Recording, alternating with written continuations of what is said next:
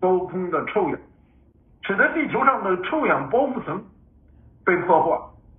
那臭氧包覆层被破坏会带来什么样的结果呢？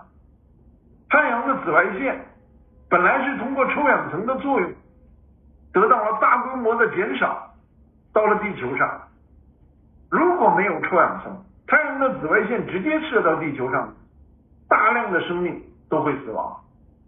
科学家因此，三个科学家获得诺贝尔奖金，他们已经发现这个事实，并且呢，这个科学家发现，在极地，在北极，臭氧已经形成了空洞，在那个地方，太阳的紫外线已经直接射下，空洞正在不断的扩大。一旦它全面的扩大之后，地球上的生命，特别是人类，一定会灭绝的。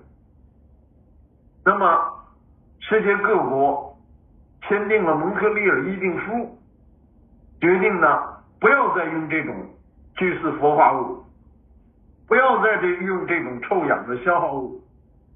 当时有很多人反对，说这会带来多大的工业损失、产值损失、GDP 损失、失业损失等等。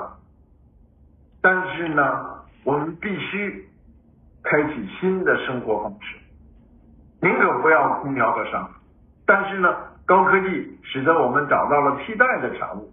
空调和沙发我们仍然还有，但是呢，这个臭氧的呃消耗这些化学物质呢，开始不使用，人类的有效的躲过了这场危机。这就是为什么要生态文明，因为工业文明已经对我们的栖息地造成了巨大的不可挽回的破坏。如果我们不改变生产方式、生活方式，我们如果不开启工业文明，我们一定会很快灭绝的。什么是生物多样性？第二部分。